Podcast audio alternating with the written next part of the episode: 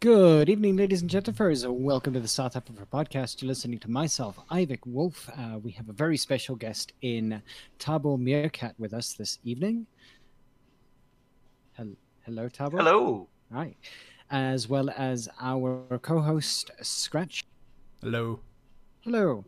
Right, so this evening we're going to be talking about positivity. We're going to be talking about the furry fandoms. Um, some of the things that we're also going to be talking about is the differences between um, say American fandom versus the European fandoms, as well as some of the research that uh, Thabo's been doing in respect to the work out there. We're going to be talking about Thabo themselves, how long they've been in the fandom. Um, yeah, we're, we're going to be covering a fair amount of ground this evening. So uh, hopefully, and of course, if you have any questions, please do uh, either ask in chat or wherever you want to ask the question. Throw it out there. We'll field it and we'll we'll try to get an answer for you as soon as we can. So that's us. Uh, so good evening, Thabo. Thank you for joining us. Really do appreciate it. Um, we normally start off with asking, you know, how long you've been in the fandom, why the interests in the things that you've done so far. Um, what exactly is the sort of modus operandi behind it? Well, um, I have been in the fandom for quite a long time, where uh, I joined in the late 90s of the last century. I really, really, really feel old now. Mm-hmm. Um, when I joined uh, the Dutch uh, furry fandom, it was uh, literally not more than 10 people. Uh, our very first meetup in Amsterdam was, I think, five or six people, mm-hmm. of which I think two are still within the fandom. And um, it started to uh, slowly grow, but uh, I think that it really started to explode after 2006, 2007. Then also uh, several uh, fur cons in the Netherlands uh, started to arise, and um, it it really started to form well. But uh, these days, I think we're we're talking about around 1,000 uh, Dutch furries that are in our country mm. compared to the barely 10 when I joined. Okay. And sure. I mean, like uh, with, with that kind of growth uh, over the periods, uh, uh, over that period of time, do you feel like uh, the, the fandom itself, especially within that area, do you feel like it's got a unified front or does it have a vast majority of like different sort of subgroups within it? Uh, the Dutch fur, uh, the Dutch furry fandom is uh, very fragmented. There are uh, several um, groups that, uh, for example, one group is mostly geared towards fursuiting. The other group is mostly geared to uh, online and to art, and there are several smaller smaller groups that really don't are not even in contact with each other. Um, I myself am one of Gesundheit. Um, I myself am one of the uh, furries that are um, known to go to the several cliques and can actually hang out at various groups. Uh, and I have seen that um, a couple of times I asked jokingly from, "Hey, do you know about that and that?" No, I completely did not. They some some don't even know the existence of each other. Mm-hmm. Okay. So, all right. So, with with that sort of like setting and things like that, like how or why did you start? You know, the projects that you've started so far. Maybe just also run us through the various kinds of projects that you have, and uh, sort of their their general purposes. Um, the the the most uh, known project that I've been going on, well, there are two, and they're intertwined with each other. Digging mm-hmm. up positivity and the the yearly uh, charity index. Um, the digging up positivity is that uh, I always wanted to have a, a YouTube channel. I had some uh, some materials now and then, but I never really knew how to bring something new to the table. Uh, so I started to basically watch uh, other fur, uh, furry YouTubers and look around. Thank you uh, for the accent uh, remark.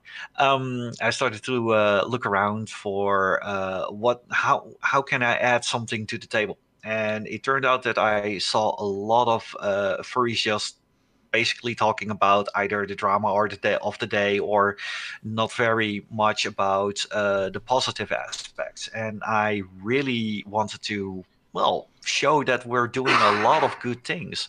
Mm. So I started uh, a little top ten about uh, the um, the furry uh, uh, conventions that had raised the most for charity, mm. and that's a lot of people wanted to to help to expand the list, and one of those is uh, Charlotte Zundel, a Dixie Lioness yeah. from uh, the US, and she has uh, her help has been amazing, and uh, thanks, she is one of the driving forces that I could go as big as what I'm doing now. But that furry charity index is only once a year. So once a month, I'm doing a uh, furry news show, digging on positivity, about all sorts of uh, positive news uh, around the world, uh, not just furry related, but also items that are um, of interest to furries. Things about the environment, things about technology, some sometimes gaming and uh, animation movies, things like that. Mm-hmm. Um, and uh, while it is not as growing as fast as what the average YouTube channel might do, I do get a lot of very good feedback about people that really are looking forward to the to the show every month, hmm. and uh, yeah, that makes me feel good, makes them feel good, and uh, yeah, positivity all around. Yeah, all right. Um, hmm so maybe let's uh, obviously we, we sort of skirted a little bit around who you were of course. Like i mean we spoke about you know where the origins were maybe more about your character. Uh, obviously you're european but you've got a meerkat which is southern african in its oh yes. uh, origination. So how exactly or why why meerkat for instance? Okay um the meerkat, there is a bit of a story behind that. Mm-hmm. Um, before the meerkat, I was mostly known as a skunk. Uh, but uh, my life uh, at one point was not going very well, mm-hmm. and uh, there were uh, some medical implications for it. Very long story, mm-hmm. and I won't won't waste much time for that. But at one point, um, uh, there was a little bit of a breakthrough, and I sort of had a uh, well, an awakening. It really felt like I woken up from a nightmare that lasted for ten years, and uh, I was uh, very happy about that. But I also changed a lot in character thanks to that. And um, I wanted to uh, move forward, and with that came also a new character, and which is uh, in this case Thabo. Hmm. Originally, he sound uh, started as a fursuit project because I wanted to lose weight, and a meerkat is slightly less out there than a skunk when it comes down to shapes and um, but uh, after I've gotten uh, Thabo, more and more people just started to basically uh, know me as Thabo, and the character uh, uh, Pegla the skunk kind of got um, moved towards the background. Hmm. The reason why I chose for uh, a meerkat is well, actually a lot of people identified me a bit as a meerkat is that I have a tendency to be very, very protective of my friends. I always mm-hmm. look out over them. Uh, I have a, a, strong sense of family. Um, we tend to. Um, and this is both a blessing and a curse. We tend to uh, work uh, a little bit uh, too hard to get things done. Um, you also see that with other meerkats that are known in the furry fandom, like uh, Titash from uh, France and uh, Tim Duru, also from France. Mm-hmm. They uh, both have made their mark in the furry fandom and have been working very hard to provide other furs with fun events and uh, amazing artwork. Hmm. Okay.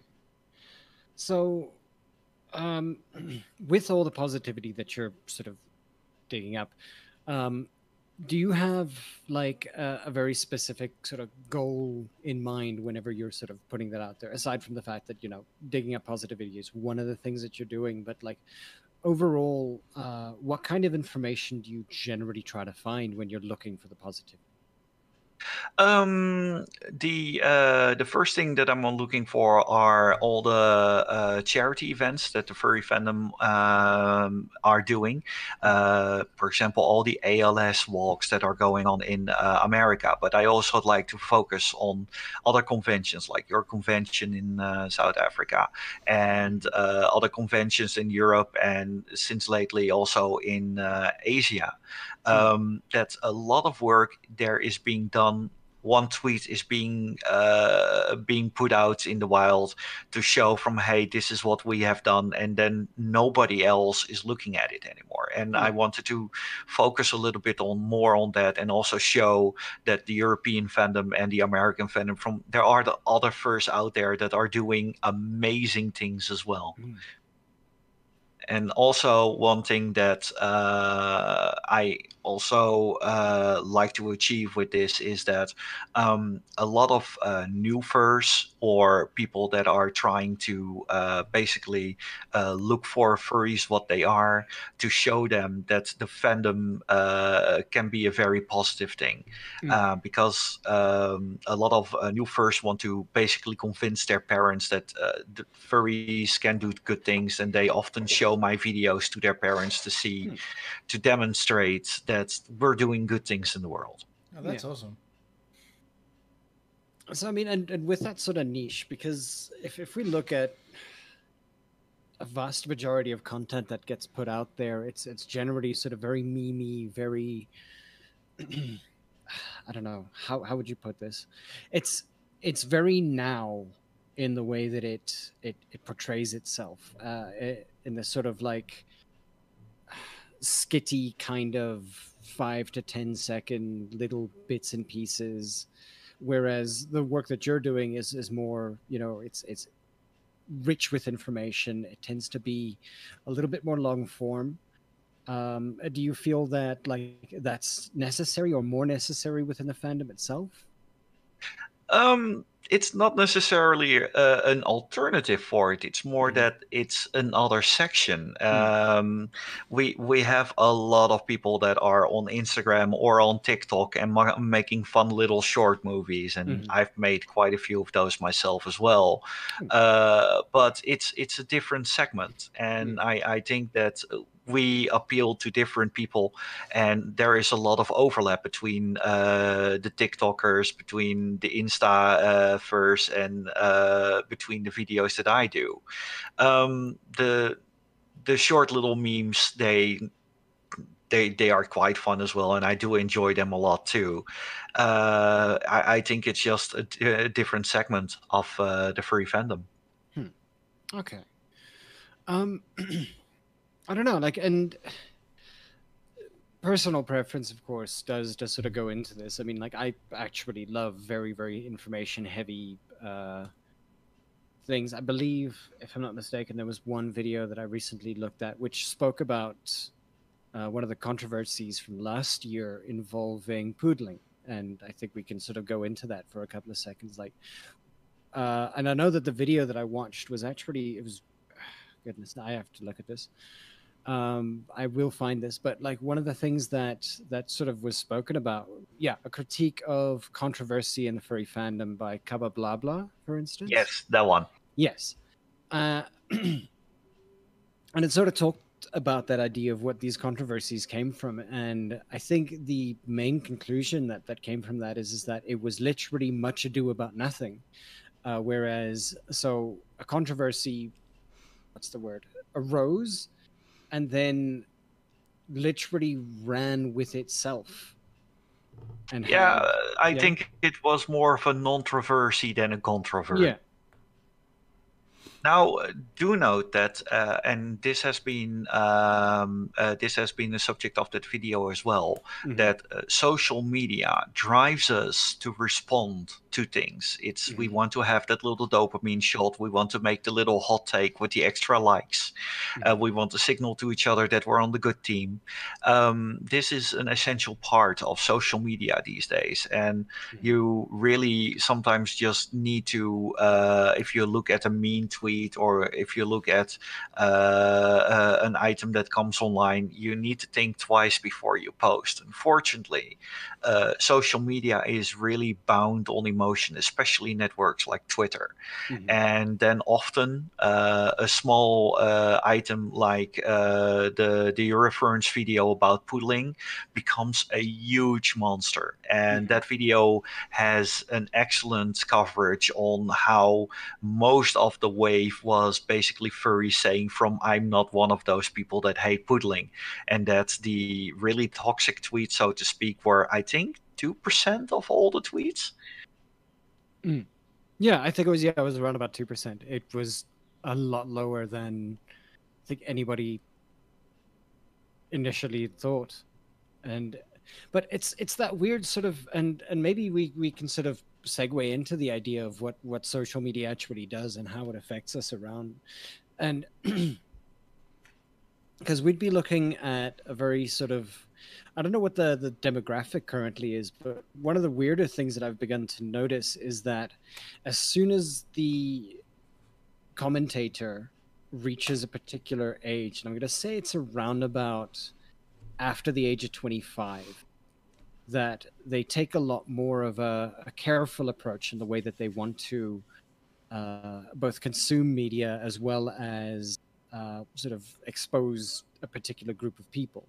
You'll note that I think, and maybe maybe this will be something to weirdly research, but uh, for uh, what was it? Uh, the group that we had last week, uh, person scratch.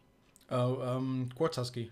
Yes. Yeah, Quartz. Quartz. Yeah. So Quartz, for instance, um, I think in the earlier years of, of Quartz and how Quartz sort of continued to put media out there, um, it was a lot more sort of call out culture and pushing a particular type of agenda, uh, saying uh, just it, it it sometimes feels like you're you're talking to a void just because we feel that our opinions obviously matter and, and with, with quartz if you do all the right kind of research that opinion becomes validated. But um, the the more the years went on quartz's uh, videos became a lot more just set in fact.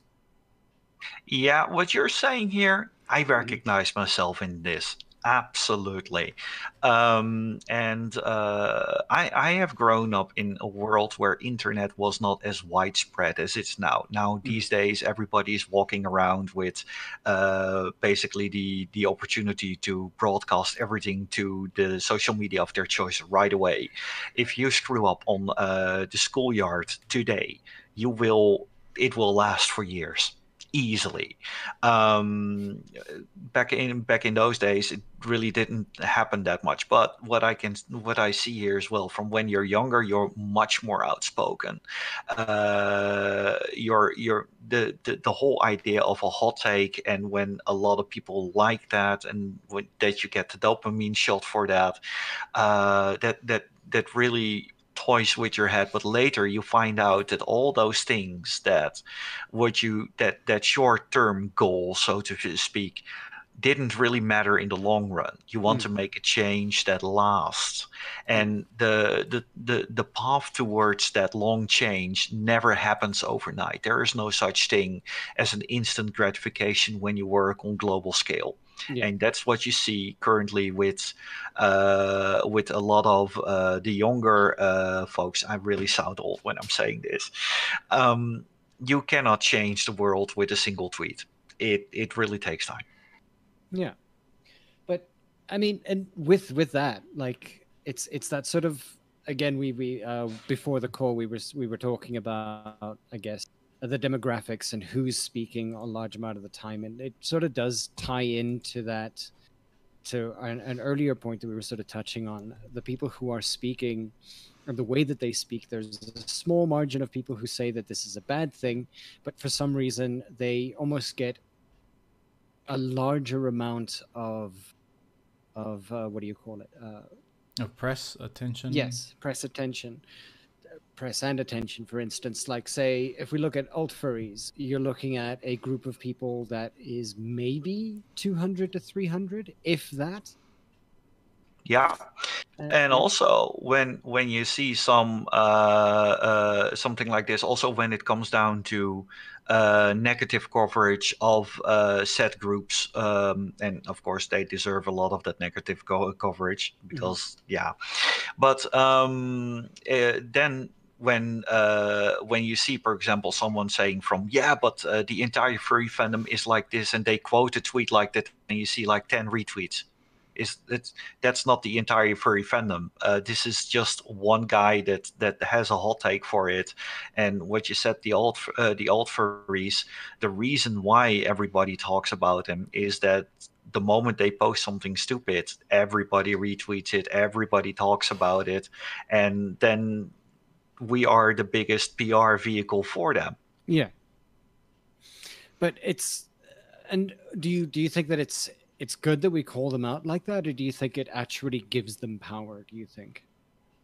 Um, calling out is fine, um, but uh, the it it has a tendency to completely overshoot. Um, and then you're starting to give them attention, and uh, then they are getting.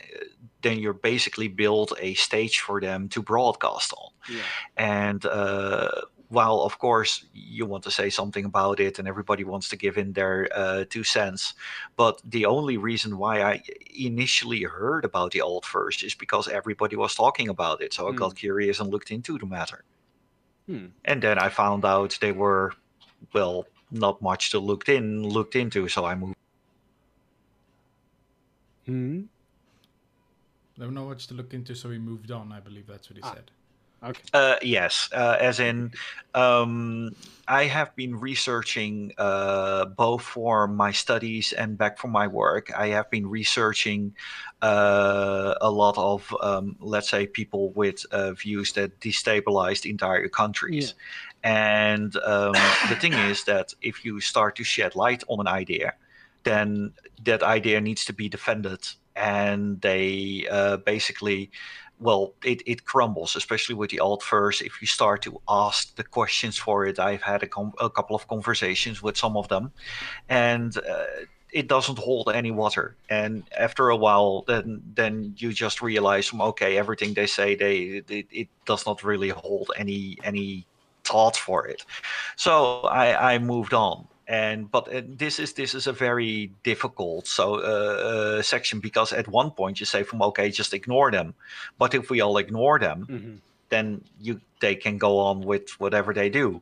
Um, but if everybody starts to give them attention then they thrive on the attention. And Yeah. nobody has a real good answer to this. And especially on the platforms of twitter then it's very difficult to uh, to give a proper solution to it So, with that in mind, and I guess with the context of digging up positivity, how do we counteract that then? Um, well, when it comes down to uh, um, it, the general perspective of the furry fandom, um, I I think that if you uh, if I bring in the positivity, uh, the positive parts of items, um, you also get to show the other direction. Like there are also good things happening. Um, for example. Um, uh, we all hear uh, negative news about China lately, and that with good right because they're doing a lot of things that are not very that, that are despicable at this moment. But they are also planting a lot of trees, and both India and China are the cause that they posted. Uh, they they planted uh, the most trees of all countries um, in in the last year. But on the other end, China also has done a couple of things against the environment that caused a lot of uh, um, a lot of anger by a lot of people, like Hmm. the CFK uh, pollution that are causing that the the hole in the the ozone layer in at the South Pole is for the first time in years no longer shrinking, mostly thanks to the CF uh, CFKs that are being released in uh, in the atmosphere by China. Mm. So it's it's it's it's a really double-edged uh, sword, so to speak. From on the one end, they're doing good, but on the other end, they're doing bad things as well. And Yeah. the same thing goes in the furry fandom. There are a lot of things going on in the furry fandom that I do not approve of, but there are also so much good things, and everybody is covering the bad things already. Hmm. There is so much coverage of it, but I'd like to do my part in covering the good things as well to make sure that the people don't forget that the world that we're living in is not just all bad. Yeah. And I mean, you've you've released a fair amount of videos by now. Do you feel like again, do you feel that that sort of focus has has garnered in some senses like a good positive feedback towards you and the channel itself? Yeah. Um, so far, uh, of course, you you got your fair share of internet trolls and toxic Mhm. people. You always got those. It's YouTube. Um, but uh, in, in in general, like uh, the vast majority of the people that watch my uh, my videos are very positive on it, and uh, on the the feedback for those videos. Then I also uh, also try to improve my shows with that. And uh, the same thing goes with uh, the yearly charity videos. For example, uh, last year, well, uh, 2018, I had a whole meta story about it that we were in a spaceship, that we're going to planet Earth, and we were watching all the statistics. And the production value of that video went through the roof. Mm. But in, in general, I got a lot of feedback from a lot of people that wanted to show that video to their parents Mm. from, hey, we're we're doing so much good and they just were interested in the statistics. So a small intro just showing the statistics and not the entire meta story around it. So we ditched the meta story and that that saved me two months of production value that too. But uh yeah thanks to the feedback uh the video ended up the way it did. Yeah, and I mean it was a, it was a great video. Like I know that um, uh, we we featured in there, so there was some personal uh, skin in the game there. We were actually, I think, if if I remember when the video first came out, like we shared it as much as we possibly could, and then watched it, and we were like, "Yay!" Because it's it's definitely something to to sort of like feel good about, and that's that's something that that we feel that even though we're diametrically one of the smaller conventions, but we still make your list, and that that for us actually becomes a goal more than anything else. I know that um, when we first made the list, we were very surprised. That was two years back. And then when we made the list this year, we were like, okay, what happened? Are we still where we were supposed to be? And then we were sort of outdone. And now I'm kind of sitting here going like, hmm, We can do better. we can do better. yeah. Like 50 odd people just sitting there going like, we will do better on a per for uh, dollar uh, ratio. But again, it's it's it all depends on on where donors come from. Sometimes. Yeah, and uh, you bring up a very interesting point because this is something that we have uh, been uh, struggling with, so to speak.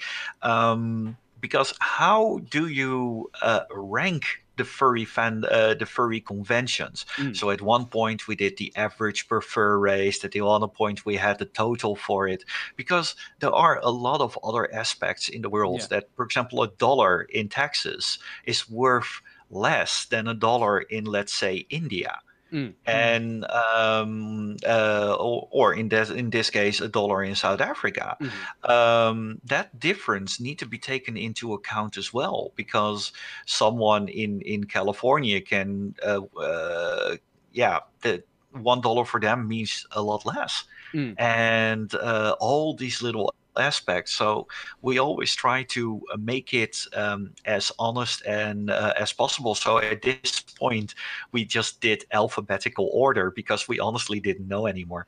Yeah. But uh, and it's again like it is it is something that we do look forward to on a yearly basis. I remember again this year we were actually anticipating the the release and it's it's definitely something that like you should be lauded for because it it's something that allows people to realize that the fandom itself is a lot more than people criticize it. Yeah, exactly. Um, And also, thanks to that, uh, I think that you guys contacted me two years ago uh, about this all. Um, this this very interview, this this very radio show, is a result of that. I included you in that list, and you rightfully earned that place. Absolutely. I mean, uh, and this is just generally just feeling very good. It makes me all warm inside. Mm. And that's that's the kind of positivity that I guess when it comes to digging up positivity that that we do want to be able to look for and it, it, it's one of the reasons why i guess i brought up that idea of like you know these 10 five minute videos of people just fooling around and tiktoks and whatnot and then juxtaposing it with something like like that uh, or doing some sort of commentary on this particular person. Oh no they're bad. Sh- shout them down. But like is there something that we can learn from doing shouting down for instance? Do you think that there is still something positive from that? Uh yes. Um however, this this thing that you're saying, call out culture, mm. uh, not just in the furry fandom, but outside, call out culture is currently under attack, and for a good reason. It is a good thing that people are being held responsible for their actions. I absolutely agree with that. If you do mm-hmm. something bad, you need to face the consequences. Yes. Mm-hmm. But call out culture devolved in something worse than that.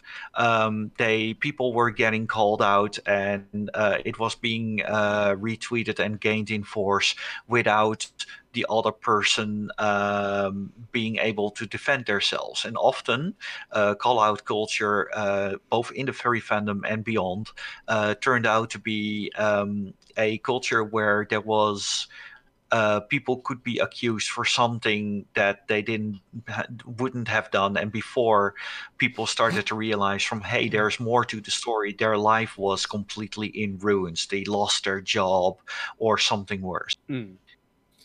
yeah and i mean i guess that that that is something that we can it's, it's just about being a little bit more careful about what you say and when you say it i think. Uh, it's it shouldn't be too difficult to follow that kind of methodology that like before you do that always have that kind of research. But in that same sense people do actually put a fair amount of research into it. But i think that i don't know i, I am going to say that they pull the trigger a little bit faster than they should. Um there is a quote from a movie that I really love till this day. That quote is a little bit. Uh, it's from a day. Uh, it's from Men in Black, I believe, which means uh, a person is smart, but people are stupid. Uh, the moment that you have a mob the moment that you have a group of people interacting with each other, um, the amount of harsh decisions or uh, decisions dr- decisions driven by emotion uh, really start to uh, go off the charts, mm. so to speak. Mm. And I've uh, I've seen this uh, both with panic within mobs, uh, panic within groups. Uh, there, there are entire studies about this, uh, mm. how people respond under a stressful situation. Yeah. Okay. Yeah. I, I want to I want to come back to this at some point, but one of the things that I do also want to talk to you about uh, before we run out of time is obviously, uh, and you mentioned it as well. Uh, you've worked with Disney before and I'm I'm assuming that a fair amount of people consider that to be, I guess, the the pinnacle of being a furry at times. it is uh, it, it, it is being regarded as such. Um, do note I've been working for uh, the commercials for uh, Disney uh, from 2004 till 2008. Mm-hmm. I worked at one of the studios that was working for Buena Vista, so basically the banner of uh, uh, of Disney. Buena Vista is the distribution platform of yeah. all the Disney movies and related. Um, uh, it's um, it was a very interesting job to do. Uh, it it taught me a lot about um, that. Well, one way to ruin the Disney magic is to work for Disney because you know all the systems that they're doing, all the things on how the commercials are being built up and uh, things like that. But it was also a great job to do. It's uh, it it it was actually uh, in in a way a dream come true. Mm-hmm. Um, although I found out that the dream was not as uh, dreamy as I initially thought. But it's um, I enjoyed working there. Okay. When when you say not as dreamy, is that more to do with the idea of like, and I, I obviously Disney's come under uh, controversy in respect to the idea that it is it's still a corporation. It's still this massive money hungry beast of a thing that sort of sits down and goes, we should probably remake this so that we can continue to keep it under copyright clauses. Like, does that are these the kinds of things that you're talking about, or is there something else there that that makes it less? Um, yeah. Disney is indeed uh, above else a corporation, Mm. and they strive for profit uh, to maximize their profit. And uh, with every uh, generation of Disney, with every uh, uh, change of the guard, um, it it changes into that they become a little bit more. Um, uh, passionate about their product, or that they become very uh, pragmatic and for uh, are in it for the money. Uh, for Buena Vista, for example, it's a franchise. So every every country in uh, Europe is a franchise on itself, um, with the exception of the Netherlands, Belgium, and Luxembourg, because they're that small. They are one franchise on itself, the Hmm. so-called Benelux franchise. Um, um, this uh, I, I'm talking about this because uh, the French uh, franchise of Buena Vista is created of all people that are extremely passionate about their work. So when you are delivering a commercial to Buena Vista France, they will nitpick about everything, but make sure that everything is correct. When I was doing the commercials of The Lion King 2, Simba's Pride, um, they were having some questions about that uh, the, the the commercial was not chronically accurate enough compared to the movie. Um, however, in the Netherlands, uh, I got uh, the feedback from, wait a minute, that ferret and that pig, uh, all the the entire commercial is about them. It's the Lion King. It should be more about that lion guy. What's his name, Mufasa or something? Mhm. this was literally the conversation I've had over the phone, and I was just baffled from don't you. They even make a point of it in the first Lion King movie from you don't call me pig, you call me Mr. Pig, and Mhm. it's a warthog.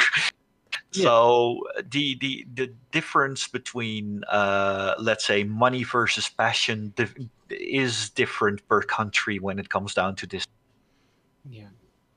So, I mean, since we've since we've sort of moved into the uh, the, the differences, I guess, between Europe and America, uh, just by Buena Vista versus, I guess, Disney as a complete franchise. One of the questions that I've that that we sort of touched on before this is that entire idea of how Europe differs from America in respect to cultural background. Um, well, uh, first, of course, Europe itself, there is no such thing as the European furry fandom. The Dutch furry fandom and the German furry fandom, they are at least all completely different. But what I've seen in my own little bubble of uh, the furry fandom is that um, the American furries tend to be very much, much more politically active in this day and age than what I see in the European furry fandom. Mm. Um, but this is also a product of their environment because Mm. America currently politics are there a very hot button issue. Mhm. And in uh, the Netherlands, for example, in the Dutch fur fandom, uh, it is a lot less and uh, it's a lot less polarized. So that re- our society reflects uh, a lot in the furry fandom, so to speak. Yeah.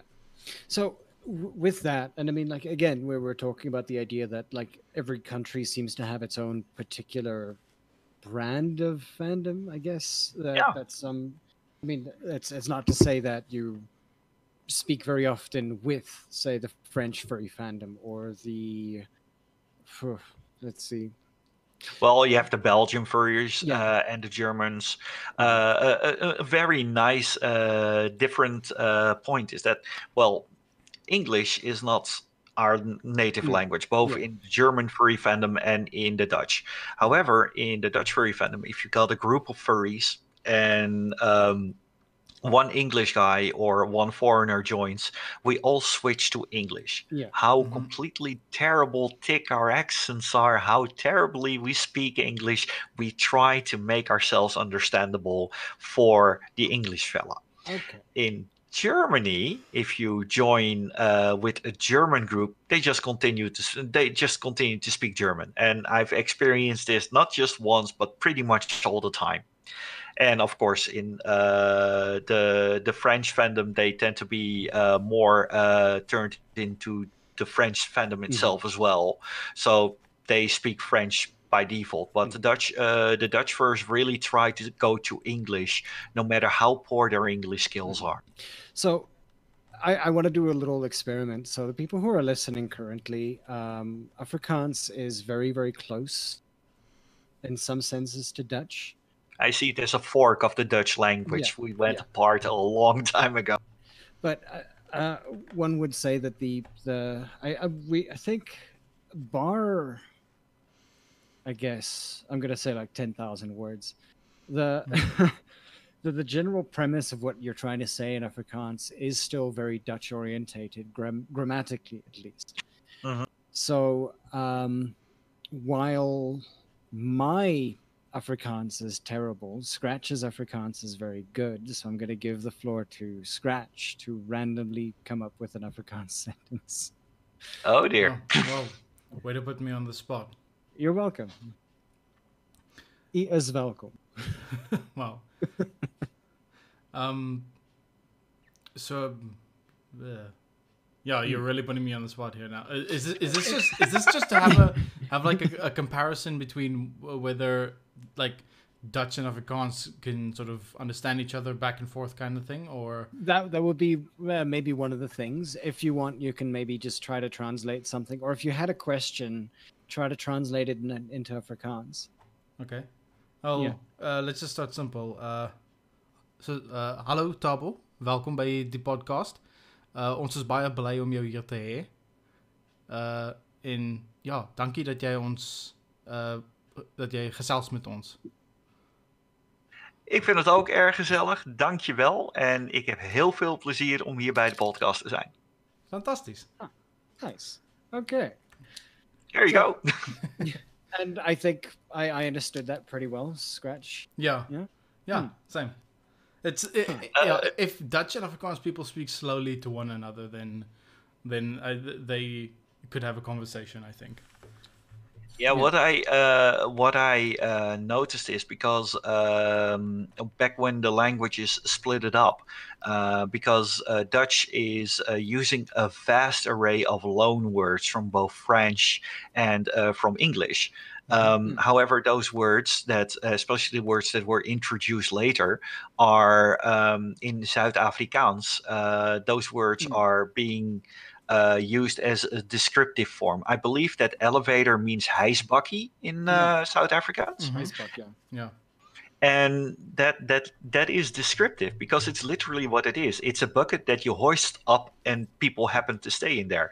Yes. And I I find it very intriguing, and also um, uh, yeah, it's it's very nice to see how that language evolved separate from all the loan words that we have.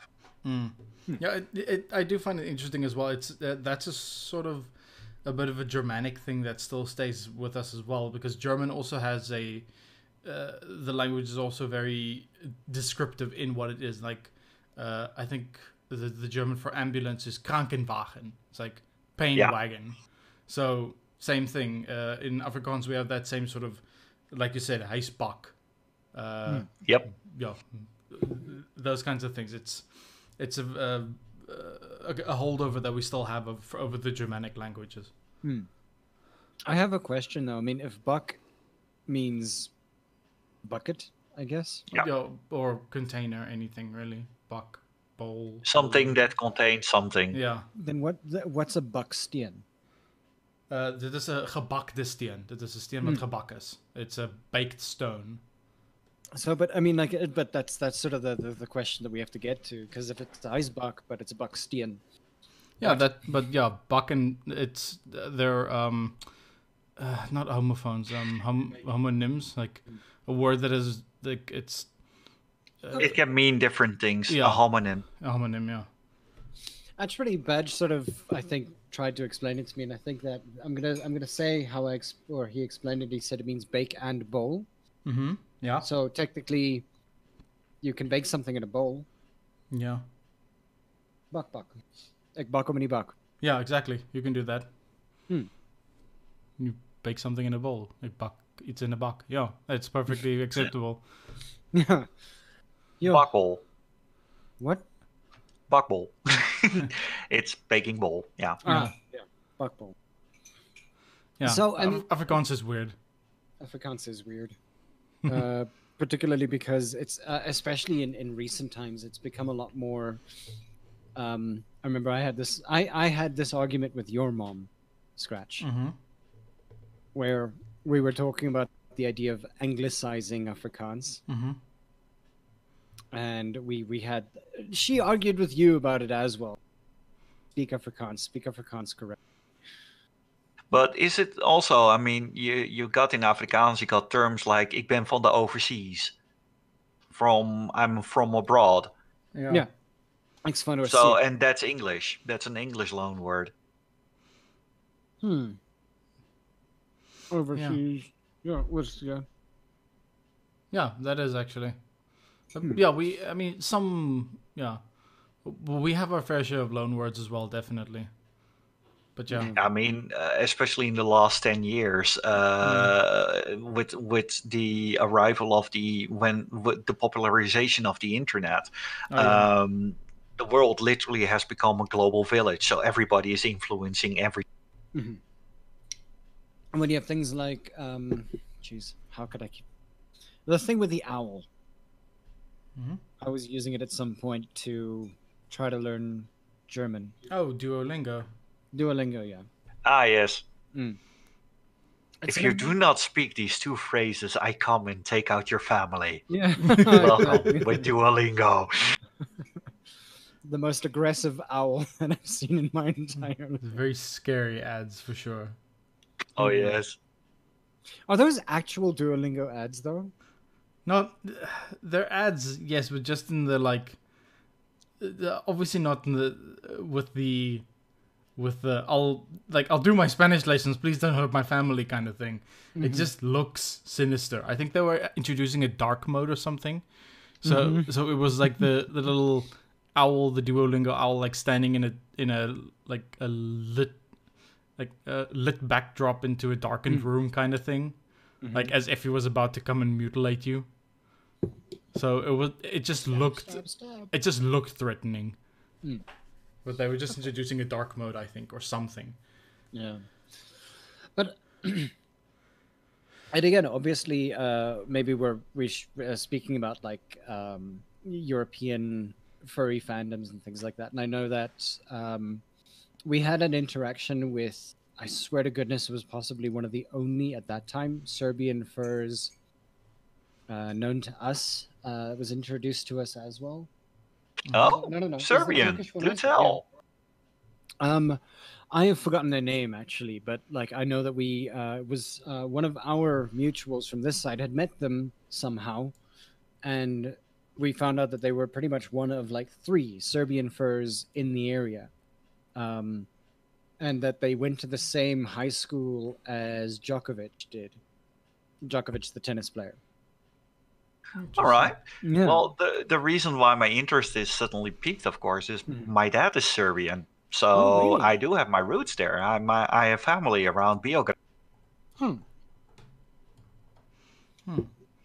Uh, wh- This is uh, also one of the reasons why. Um, the funny part is that um, um, a section of my family, my original name is Palic, and um, there is a section of uh, my family called Merkovic. And at one point on uh, Google Plus, when that still was a thing, um, I uh, had my name there as Merkovic because, well, with Meerkat and then Yeah. with the little Serbian twist on it Mhm. and I really got responses from my family. Don't you know how to spell the last name of part of your family? that was quite funny. Hmm. that's awesome. I mean, within the European fandoms, and I mean, I know that America has its own sort of ways of dealing with the youth, and I know that South Africa does the same thing in some senses, but like, uh, because the furry fandom is so niche in the way that it approaches it, does, does Europe approach that differently? Are they a bit more open about this entire idea in, in comparison to, say, more English cultures where you want to sort of hide that kind of backgrounding? Um, I cannot speak for most European countries. This time I speak mostly for the Dutch mm-hmm. furry fandom. Um, that's uh, my my dad was always a little bit skittish about it. I mean, mm-hmm. he is a Serbian conservative. I mean, Eastern European countries are a little bit more rigid when it comes down to the family ties. Um, but he really started to open up when he saw that I was in my fursuit doing work uh, for hospitals and doing a lot of charity work and things mm-hmm. like that. Um, there is, uh, in in general, always when when you introduce something new to uh, people that they don't know of yet, they tend to think the worst of it, mm-hmm. and this also uh, puts back a little bit bit on the uh, initial reason, what I told you about digging up positivity.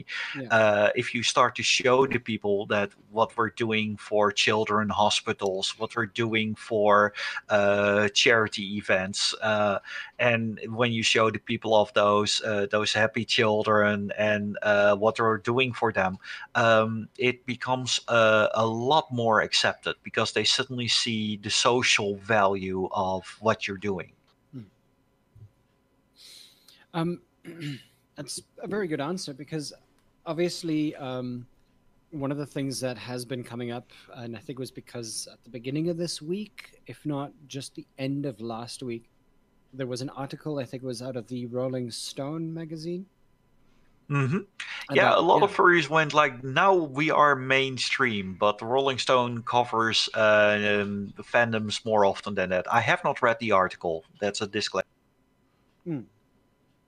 How do you think we should approach that kind of um, ideology moving towards a more public image? Do you think that we should go, say, the Uncle Kage way, where there's a group of people who sort of in some ways control the media from various countries?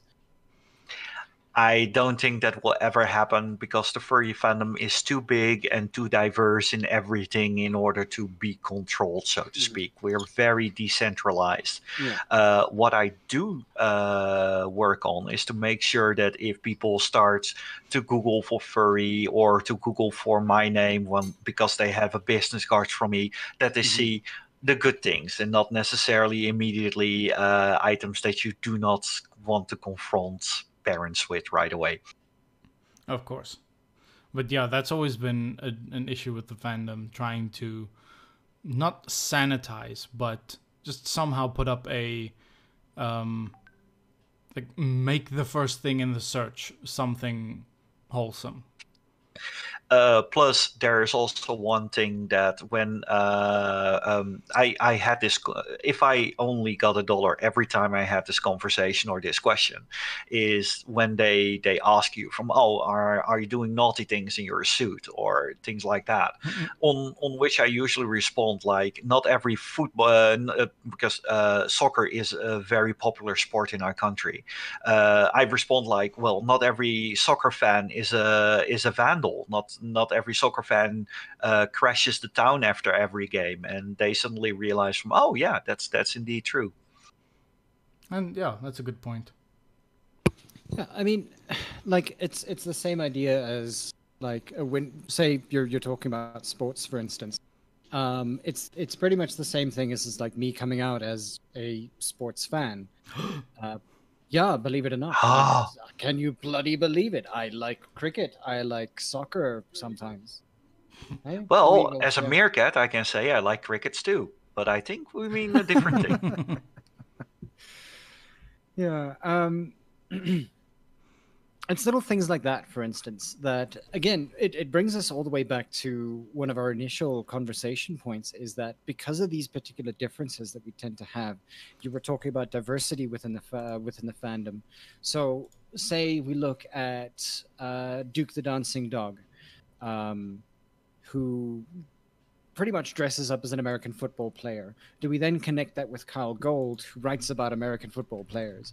Do you think that they should be in the same room together? Should we then sequest- uh, sequester them away and go talk about football because we don't want to hear it, kind of thing?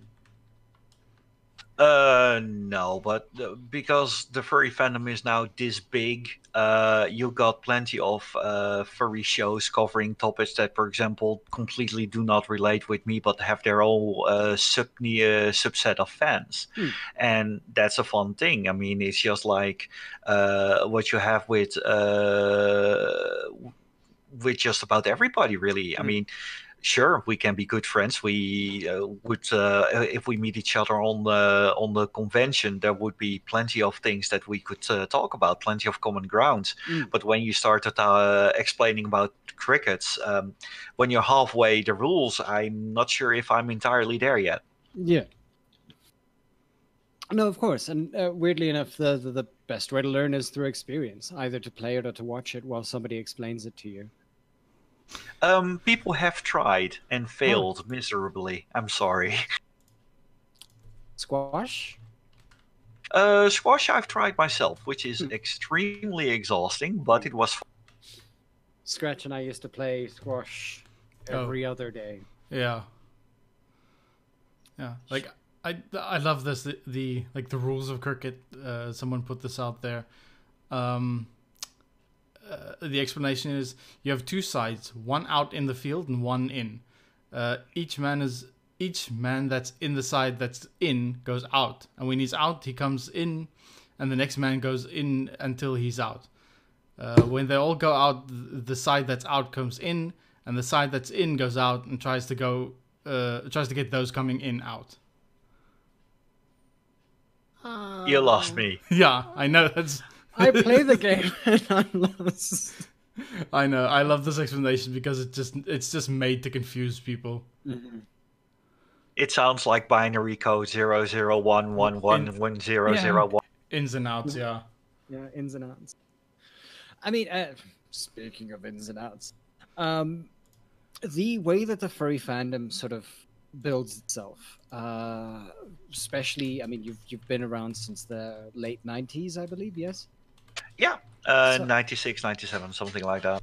How has it changed between 1996 and now? Um, back when I got uh, in the furry fandom, of course, it was uh, much smaller, but um, they were uh, most of the furs were really, really, really nerdy compared to today, this day and age. Uh, but that's also because in in 97, 98, um, the internet was still you you needed to really know what you were doing if you were, were going on the internet. It was not as easy to get on. Um, sure, uh, you you had to configure your modem. It made the Skrillex sound, and then it you Mhm. you were online and. Uh, but you still had uh, to actively search for that. Uh, in order to chat, you had to go on the IRC network. Mhm. In, in general, it was uh, a lot more difficult to get in to find the groups. These days, it's relatively easy to find it. Hmm. Um, uh, also, um, besides uh, the, the the conventions itself, especially in the US, have become uh, much more commercial. Um, you've seen that uh, back back in the days, it was uh, if you wanted to buy a fursuit. Um, of course, the quality was a lot less, but I think that 300, 400 uh, euros that that was deemed extremely pricey. Mm. And these days, we're talking about tens, 20, 25,000 euros. Yeah. Uh, and, and those are no longer an exception. Of course, they're the vast minority, but the average price, which is now between, uh, well, 1.5 and uh, 5,000 euros, that was unheard of up to 2005, something like that. But I mean, that's that's also got to do with with practice and the use of material and where you source that material from. So, and weirdly enough, I want to segue that into sort of that idea of commercializing fursuits, for instance. Do you think, much like I think it was League of Legends that has now recently done it, do you think that there is a niche for a high like super high quality or super big company like uh I'm I'm gonna think Marks and Spencers, but that's not the kind of thing that I want to think about. It's um big clothing companies. Badge. like big Gucci clothing. fursuits, Gucci, things like that. Gucci that. fursuits, yes.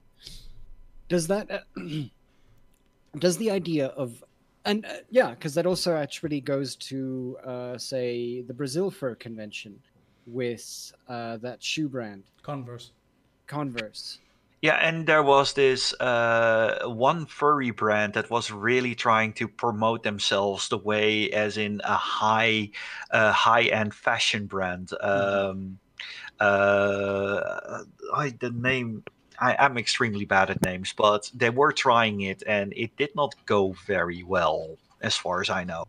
But um, when it comes down to the really good fursuit makers, Mhm. uh, if you compare that to the quality of the fursuits that I see on uh, theme parks or what are deemed very good mascot suits, Yeah. uh, the quality of the average fursuit maker that I've seen, and we're talking about the price bracket between one and a half between uh, and and four thousand euros. Mhm. The quality on average is vastly superior than anything Yeah. I've seen in the commercial world. Yeah, absolutely. Oh, for sure. Look at uh, what's that American, uh, not American, Canadian weird thing for baseball. What the World Like- Series? No, uh, was it? That's not not baseball. Sorry, hockey. Starts Yeah, that G. that weird name? uh, Cookie Orange- Monster orange shaped coo- yeah. orange. Yeah, that that yeah. When I saw that pretty. was like yeah. I not a fan in, in, of the design. That is. Yeah. And I believe uh, there was a Japanese um, cricket, no, not cricket team, rugby team, the Sunwolves, who used that generic, uh, what was it, that generic wolf's face mask? thing? Yeah. The one that you can literally buy out of like a, a, a general store. Yeah, I know the for, one you're talking about. Yeah, yeah, yeah. We we had it here in in, in South Africa as well. I know that one of our, um, in fact, one of our ex presenters actually has one of the uh, has one of those wolf masks, for instance. I Hmm. think he changed the fur color. Yeah, he did. Yeah, accretion. Yeah. Huh. But that's that's also very interesting because I mean, the more niche it becomes, the more it feels like it's a niche object uh, because it's priced outside of the range of most people. Do you feel like, and that's actually something that we can actually sort of segue to again. There seems to be this divide between people who have large amounts of money within the furry fandom, uh, who gain attraction just for having large amounts of money and being able to buy suits at that sort of price range, and then everybody else. Do you feel like that divide is something that we should begin to focus on? Well, it is something that eventually happens with everything where a lot of people are. Um, the furry fandom itself has grown exponentially over Mhm. all areas of society. That includes the richer areas, and you will always have that trust fund kid that can buy dozens of fursuits and you can't. Uh, there is always uh, people that flash around what they have, flexing and this is not limited to the furry fandom itself because well the furry fandom is a mirror of society which includes all the good and the bad parts. And one of those parts is that there will be rich kids that will always have more than you um, I have been uh, I have been uh, uh, accused of uh, being one of those. While um, in in the past, when I got into the furry fandom, I was al- uh, almost being declared uh, bankrupt, so to speak. I came from the bottom. I worked hard uh, in order to get uh, Thabo as a fursuit itself. Yeah. Between the idea of me having a fursuit in Thabo itself was ten years, and Jeez. then Thabo was also uh, that's that's why I hold that fa- that fursuit in such high regard that I worked so hard to get where I am with that fursuit. So I um, it it holds a lot of uh, um, emotional value to me, Yeah. and I've seen that with uh, let's say for example people that can get a fursuit right away that they do not care that much about the fursuit. Or some people they sell their fursuits, uh, their fursuits literally a month after they've got it. They just have it for the gram, uh, make some social media pictures, and then they sell it again. Huh. I, I wouldn't be able to do that. Mm. Neither do I. I I would mean, it- hoard fursuits if I ever made could get them. You and me both now. Okay. Yes. Hoarding fursuits. That's uh Well, I, I got two fursuits. Uh, the other one is a lot less known, but uh, maybe Mhm. you've seen it uh, coming by Gideon Grey from Zootopia. I don't Oh, yeah, really see yeah, it as yeah, a I have seen it. fursuit. It's more cosplay. Um, I I ha- reserved that fursuit for like uh, Comic Con things like that because it's a very recognizable character. Oh, nice. However, I have a little bit of a luxury problem. I lost a lot of weight after I ordered the fursuit, so I'm not really a good Gideon anymore. ah. Well, I mean, y- Heaven, heaven forfend, what a first world problem. I know. you you could take him in, I guess. Just like Or put his padding in. You could Yeah. probably put some padding in there. yeah, padding would actually be a good idea. Like Yeah, I I was uh, thinking at point uh, of of padding, but if you put a lot of padding in, I could actually play young Gideon. So I will have a license to do all kind of stupid. hmm. do you your your experiences with um with Disney, for instance, like what did that actually do to your? I guess I, I'm I'm gonna call it uh, suspension of disbelief. Um, yeah, the, the, the this is this is the same thing of uh, if if you um am if you are a fan of something and you start to work for that, Mhm. it becomes the magic of said object is ruined or you Mm. try to become part of that machine in order to be the magic for the next generation so to Mm. speak um, i already was uh, um, I, I already was acquainted with uh, the fact that disney was not as magical as they pretend to be years before i started to work for disney because my uh, my ex-girlfriend worked for disney as well so i had my fair share of stories. Um, but uh, yeah if you um, if you want if, if you like a company uh, don't start to work for them it's like if you love this this this restaurant and for a day you start to work and you see what's going on in the kitchen chances are you're not li- gonna like that restaurant as much as you used to Yeah, Yeah, understood. yeah. Uh, it's that's- even a dutch frying from take a look into the kitchen uh, Mm. in dutch No, and uh, that's that's actually something that that happened to me. There was a uh, there was a restaurant, a little bistro that I used to go to for a particular type of coffee. I would go there uh, either before, or after a particular working thing that I did. I decided that I needed to work for them. Within, I think I only worked for them for like what was it, a month? Scratch. Uh, I don't know. Yeah. I yeah. I was fired because I didn't Oh, work dear. up to their standard. It was actually like, and I mean, this is this is coming from a person who at that point had barman experience, waitering experience, like up the wazoo. Going into that particular, it was, it was high end coffee that I was selling instead of you know Swill. Nah, I'm not necessarily sure what it would be. Yeah, close enough. But like that, that that's pretty much the, the the difference. You'd be serving, I'd be serving cyclists, versus on the other hand, I was just uh, sort of serving people who were coming in for an afternoon quickie, not in that way. Um, but Afternoon So- kappa.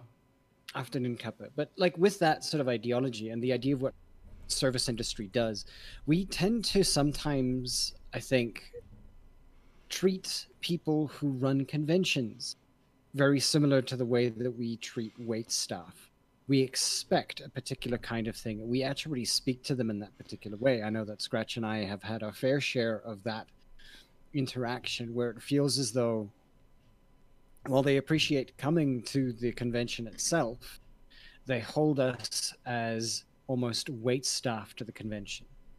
Rather than as someone who uh, organized conventions, Mm-hmm. helps organizing conventions, and worked in the industry, uh, service industry, I agree with you. Um, you can see plenty of uh, subreddits about horrible, horrible people in the service industry, and I know plenty of cases of furries that were treating uh, the fur, uh, the furry convention staff uh, on a lower standard than what you'd expect to treat be treated for what you're actually doing. So, um, yeah.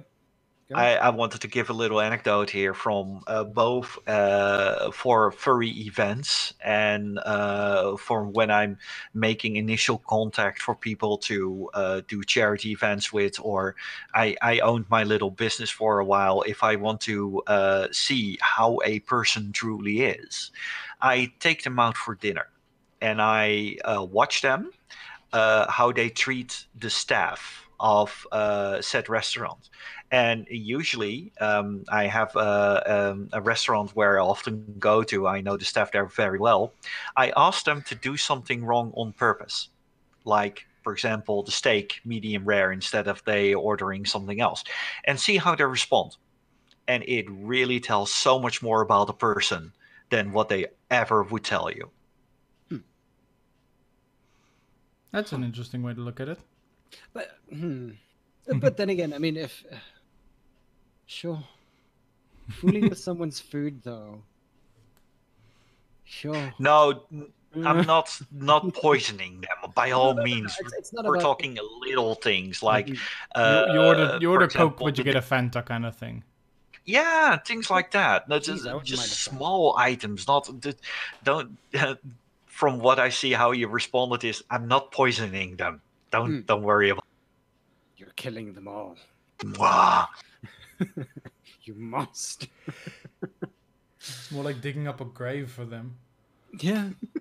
I would dig up a grave for you. No, I shouldn't sing. I No, but uh, the the last time when I did something uh, with that is that uh, they asked for uh, a side bottle of ketchup and they got a side bottle of mayonnaise. That that kind. oh, So it's no, nothing. It's nothing with the food. It's just basically something is different than they expected. Hmm. one of these things is not like the others. So Okay. with No. that, yeah, with with that sort of ideology in mind, like how do you think? Because obviously you've been that set, and I do want to actually use that as our segue to all of the other work that you've been doing for you know conventions and uh, helping with uh, fundraising and things like that. What are the major key points to what a convention should be doing to be able to ensure a that they're respected as people and B that they do the right thing. Well, um, the the point for respected as people um, treat everybody equally, Mhm. and uh, this is something that uh, sounds like uh, so completely obvious, but uh, especially with smaller conventions, but even with the bigger conventions, I've seen it as well, uh, where uh, staff are helping friends a little bit more than they used to. Uh, than, than they should do. Um, nepotism, so to speak, from that uh, they let certain people uh, get away with things while other people are being uh, left aside. Um, if you are giving that uh, impression that you are uh, not enforcing the rules or enforcing the rules unequally, then you will get a cluster duck on your hand real soon. That's Hmm. very true. and especially if you're part of the staff you should give an example. So of course hold yourself to a good standard and uh, if you uh, try to do that there's always someone who complains. Uh, i've had that with my first convention. I've had that with the last convention i worked on. There is always someone who complains. But make sure that you treat everybody equally and uh, do not take everything that they are saying towards you personally Yeah. um, and if you if the majority of the convention is uh, satisfied, then you are satisfied as well. Hmm. Um, of course, um, this, this this goes for the main thing: treat everybody equally, up to the same standards. hmm I mean, like weirdly enough, and, and that's like with that sort of ideology in mind, like a large amount of convention should be doing it that way, but because the larger conventions tend to, in, in many senses, rely on um, help staff more than anything else. Like, how do you how do you then control that sort of? Thing? I mean, you're like you're looking at, for uh, if you look at Midwest Fur Fest, their help staff is the amount of people that come to our convention. Just help staff in um, Eurofurence, for example, yeah. uh, the staff is being divided in several groups. You got the media group, you got the charity group, you got security. Mm-hmm. Uh, everybody is uh, their own group with their own hierarchy. Mm. Um, because at one point, when the furry uh, convention is big enough, you cannot micromanage all the groups anymore. There, you simply have to leave that alone. Yeah. Um, a good hierarchy is uh, essential for that. You need to have a good leader per group, and uh, a good help is very difficult to find, especially when you start as a convention. Um, we all had uh, moments where uh, even people with the best of intentions turn out to be not very good in the, the role they've been given. Um, and sometimes they realize that themselves, sometimes they need to be told, and then you have a very uncomfortable conversation, especially if it's your friend. Um, and uh, but uh, those things need to happen in order to have a good, well-oiled convention going on. Mm. Oh, for sure. and it's very easily said, but it's it's very difficult to do because uh, good volunteers uh, ask any volunteer uh, organization based on volunteers, no matter if it's a furry uh, convention or the animal ambulance of a certain district in the Netherlands, good volunteers are extremely difficult. I mean, how do you make that? Uh, how do you prioritize that? Like when when you do have volunteers, for instance, what do you do to keep them on? Um, well, um, make sure that they're a valued member of the team. Also, mm-hmm. uh, make sure that they're being listened to, uh, because the moment when a uh, volunteer, no matter how dedicated they are, if they feel they're no longer being listened to or that their work does not matter, mm-hmm. um, it they will be gone really quick. Yeah. Yeah. Hmm. All right. That's, that's definitely something to look into. Mm. Because again, we we haven't grown past. It, did we get to sixty last year? Yeah, and uh, no, we just just fell short of sixty, I think. Just short of sixty, yeah. Yeah. So I mean, like there there is growth. It's just we. Hmm. Okay, no, random random aside. We'll we'll. Yeah. I need to. We need to have a meeting. oh, sleepyhead. Yeah. So yeah, sorry, I've been up quite early. Um, uh, no worries.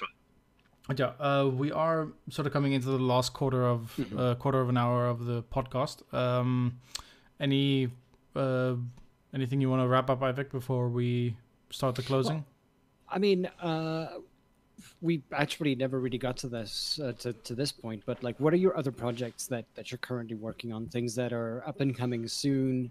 Uh, I know that you you mentioned charities. Maybe we can just quickly talk about that.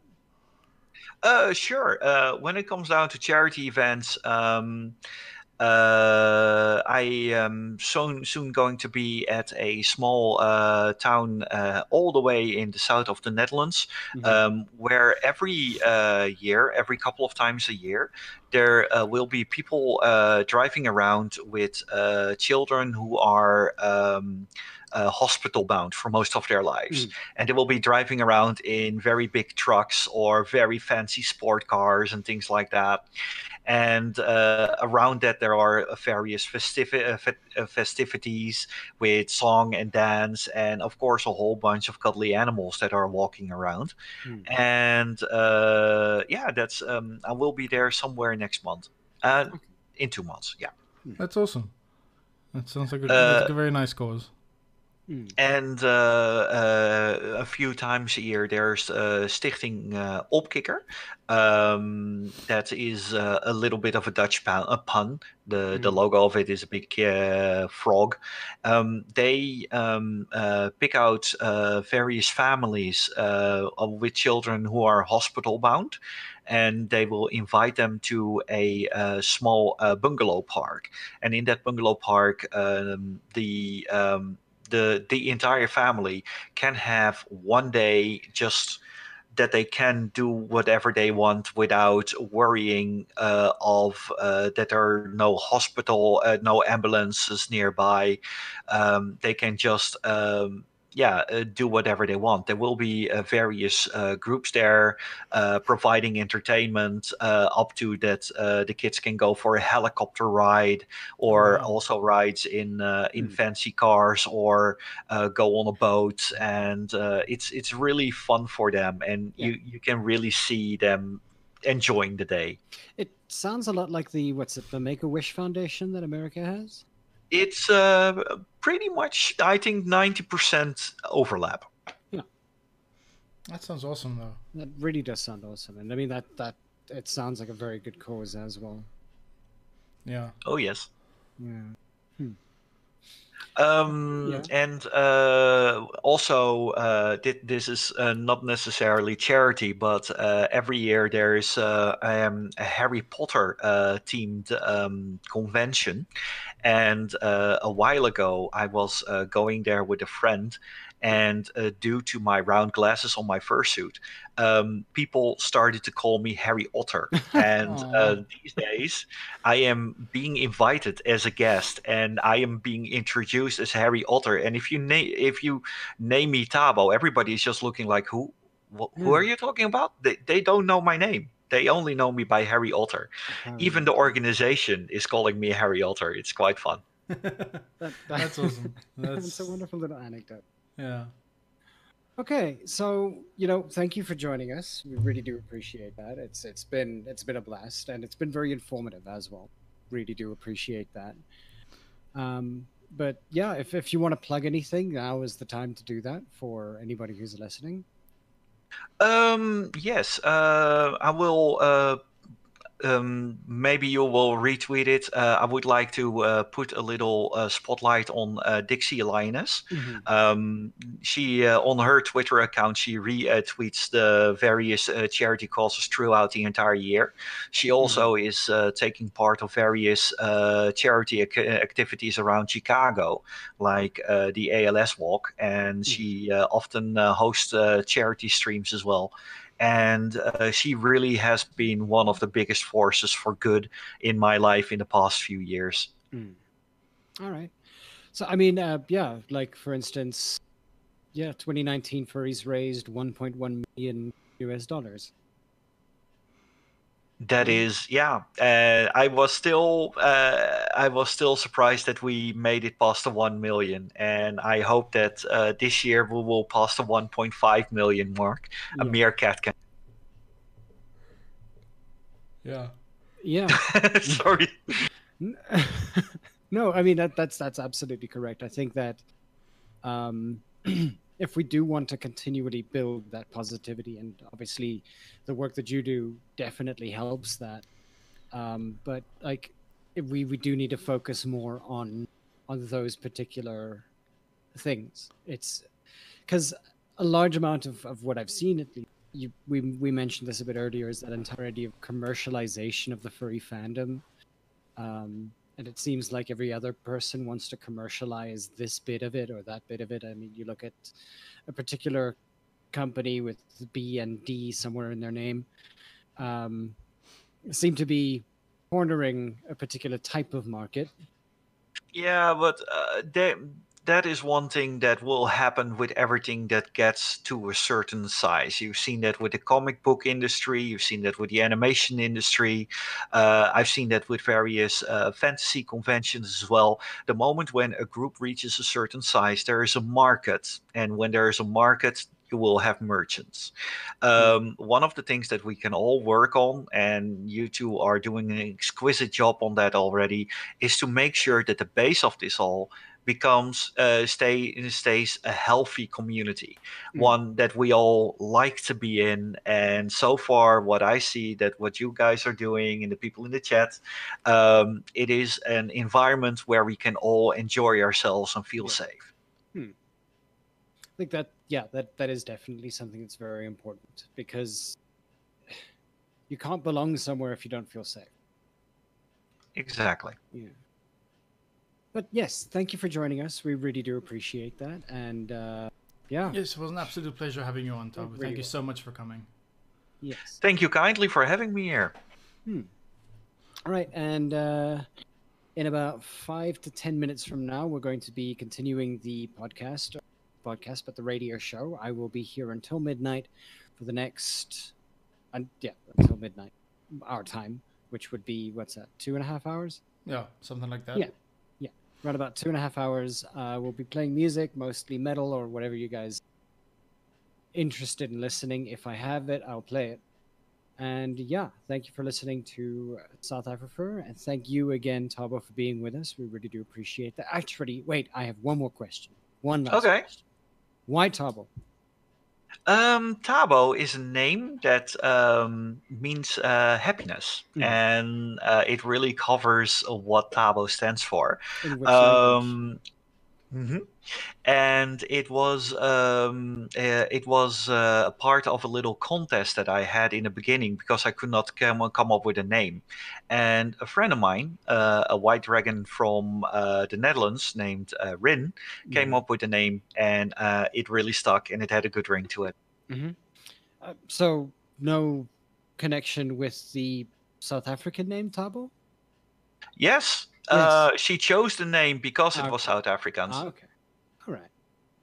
Sweet. Okay, that's. I'm sorry, just random aside that. Ah, no should have been worries. asked, Like a long time ago. But yes, thank you very much. Really do appreciate that, and thank you all for listening. We'll be on again in the next five to ten minutes with music until midnight. All right. See you guys soon. Bye bye. Bye.